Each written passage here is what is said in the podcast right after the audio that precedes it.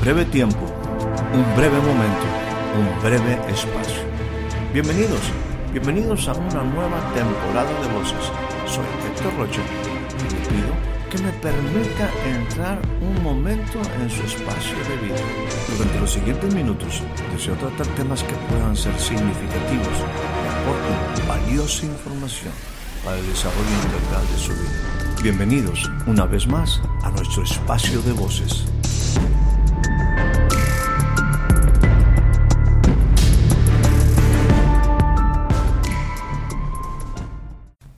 Siempre me ha llamado la atención la manera, eh, bueno, me gustaba y me gusta mucho. Creo que hay algunas ocasiones que vienen preguntas mucho más fuertes, pero por muchos años yo tomé como referencia de, esas maneras como Dios habla y quizás es en mi formación, en la manera como yo generalmente me ha gustado ver el Evangelio, la manera como Dios nos, nos confronta y yo me identificaba mucho con mucho respeto y la verdad con temor en la manera como Dios le habla casi en los últimos capítulos del libro de Job, cuando le dice directamente después de todos los argumentos de Job, después de muchísimos, vamos a decir, diálogos y aún discusiones con sus amigos y cosas interesantes por ahí. Y, y definitivamente, definitivamente hay un momento donde, donde Dios empieza a hablar con Job y le dice, ciñete como varón tus lomos, eh, levántate, ciñete como varón tus lomos y yo te preguntaré y tú me contestarás. Y empieza con cosas como, pues bueno, eh, ¿dónde estabas tú cuando yo fundaba la tierra? Cuando, y empieza a ser Dios toda una, una explicación de todo lo que él hizo y una pregunta a Job, ¿dónde estabas tú? Eh, en la Biblia eh, encontramos preguntas desde el principio. La primera pregunta de Dios hacia el hombre, hay un momento donde, donde Dios eh, le pregunta a, ese primer hombre, ¿dónde estás tú? Hay una pregunta también sumamente interesante, eso es lo que yo llamaría la, la primera pregunta de Dios al hombre en el Antiguo Testamento. Y hay una primera pregunta que aparece en el Nuevo Testamento cuando aquellos, aquellos sabios, aquellos hombres sabios estaban viendo aquella, aquella estrella y que en un momento ellos hacen la pregunta, ¿dónde está el rey de los judíos? Así es que para mí, eh, en el caso del propósito del Dios, en el caso del reino, dos preguntas de ubicación en nuestra vida eh, deben de tener una respuesta clara y específica. ¿Dónde estás tú? ¿Dónde estás tú?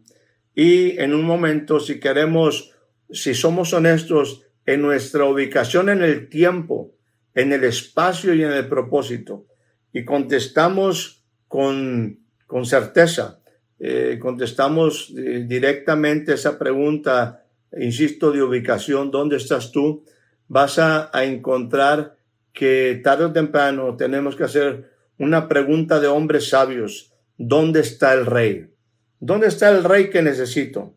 ¿Dónde está el rey que puede cambiar mi vida? No solamente el rey de los judíos, ¿dónde está el rey que puede cambiar mi vida?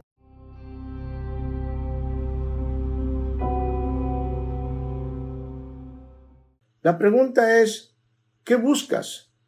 ¿Qué, es lo que tú en estos días estás buscando? Hay cosas que, que por ejemplo, en el, cuando hemos estado hablando de sígueme, hablamos de estas preguntas de Jesús o este proceso de seguir a Jesús. Cuando dice sígueme, ven en pos de mí. O sea, en la, en la traducción hacia acá, hacia nuestra, a nuestro lenguaje, búscame, ven en pos de mí, búscame. Yo tengo que saber, yo tengo que saber ¿A quién estoy buscando? Yo tengo que saber por qué estoy buscando a alguien. ¿Qué, qué, me ha producido? ¿Y qué, qué es aquello que, que, desearía y que tengo que hacer pues un esfuerzo o tengo que ir a ese lugar donde puedo encontrar lo que busco? Y aquí la pregunta sería, pues, ¿qué estás buscando tú? ¿Qué estoy buscando yo? ¿Qué es aquello eh, me acuerdo que, había, hubo en algún tiempo una eh, campaña, me acuerdo, hace muchísimos años, este, quizás usted no se va a acordar, pero eh, se, llamaba Ya la encontré, hablando de estar buscando la vida. Y se llamaba así, la campaña aquella se llamaba Ya lo encontré, o, Ya lo encontré. Y la verdad aquí es que esas son preguntas que Jesús, insisto, hacía a, la gente que estaba pues en derredor de él y, y, es una pregunta por demás interesante. Primera pregunta entonces dejamos, ¿qué buscas? ¿Qué estás buscando tú el día de hoy? ¿Qué es lo que tú estás, en lo que estás invirtiendo tiempo? ¿En lo que estás invirtiendo tu vida? ¿Qué, qué buscas lograr? ¿Qué, ¿Qué buscas conseguir? ¿Qué buscas de Jesús?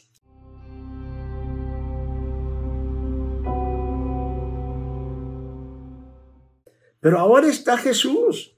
Ahora está Jesús enfrente de este hombre.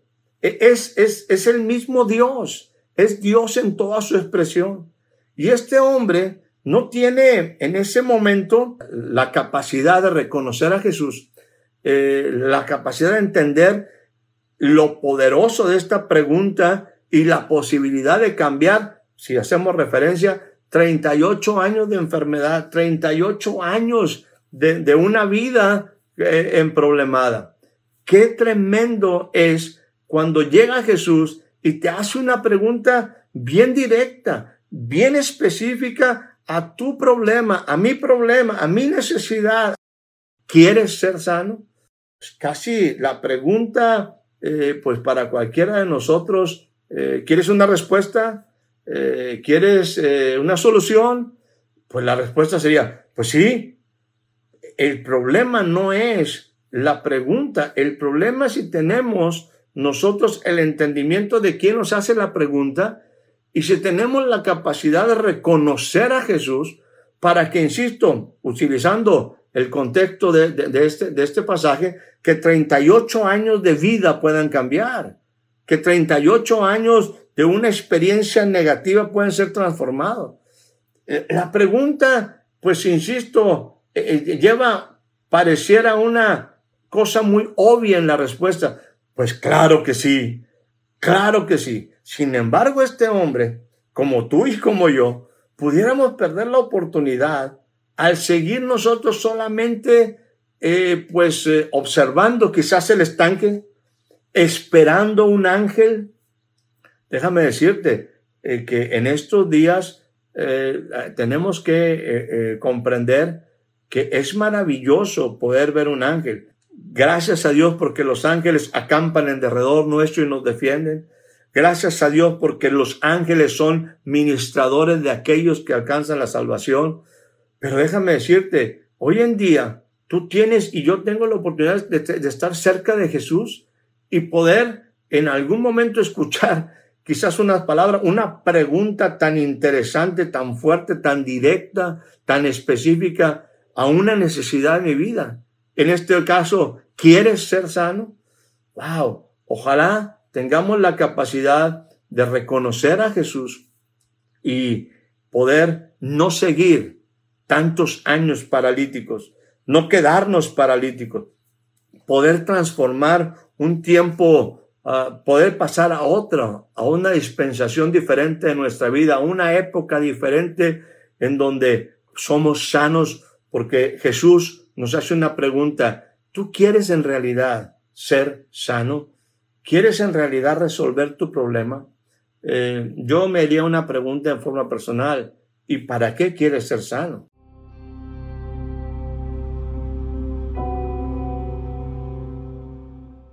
O sea, había habido un milagro impresionante por parte de Jesús de alimentar a una multitud.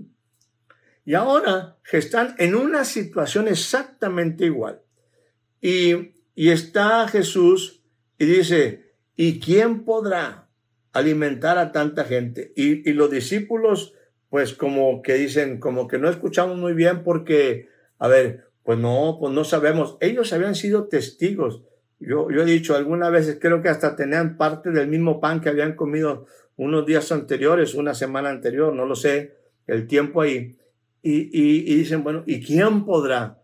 Porque yo puedo recibir un milagro, puedo recibir la bendición y ver una sanidad o ver, insisto, un milagro poderoso y, y quedarme solamente en el milagro sin entender que Él, que esos milagros me llevan a conocer a Jesús, que esos milagros, vamos a decir, van a ser continuos o voy a ser enseñado para vivir una vida diferente si conozco a aquel que quiere tener una relación conmigo y que ciertamente puede hacer milagros, pero no es la intención solamente tener un milagro, sino la intención es que conozca a Jesús, que quiere darme no una vida de milagros, sino una vida plena.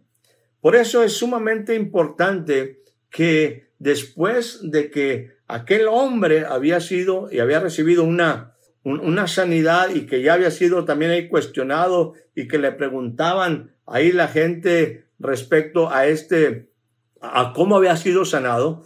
Y pues también insisto ahí, pues eh, la gente en contra de Jesús porque muchos creían que era hechicería, muchos creían, algunos decían que hasta demonio tenía Jesús. Entonces, ahora viene, viene este hombre, ya, ya expulsado, ya, ya, ya corrido socialmente, sacado de la sinagoga y, y se encuentra nuevamente a Jesús. Y viene una pregunta, quizás no como la, la, la que se le hizo a aquel de quiere ser sano, sino que hay un momento donde le dice, ahora tú crees en el Hijo del Hombre. ¿Quieres ser sano? Sería una respuesta pues prácticamente inmediata, aunque insisto con sus, déjeme usar el término, con sus diferentes asegúnes, con sus, con sus diferentes eh, situaciones ahí en derredor de, de, ese quiere ser sano y nuestra ubicación mental de dónde puede venir nuestra, nuestra sanidad. Pero luego viene una pregunta muy, mucho, muy interesante para un hombre que también había recibido un milagro. ¿Quieres? ¿Tú crees? No solamente quieres ser sano, sino ahora, ¿crees tú en el Hijo del Hombre? ¿Crees tú en el Hijo del Hombre? La pregunta no es si tú y yo hemos recibido un milagro. La pregunta no es solamente si tú y yo queremos un milagro. La pregunta es si independientemente de que tenga un milagro o no tenga un milagro, si yo creo en el Hijo del Hombre.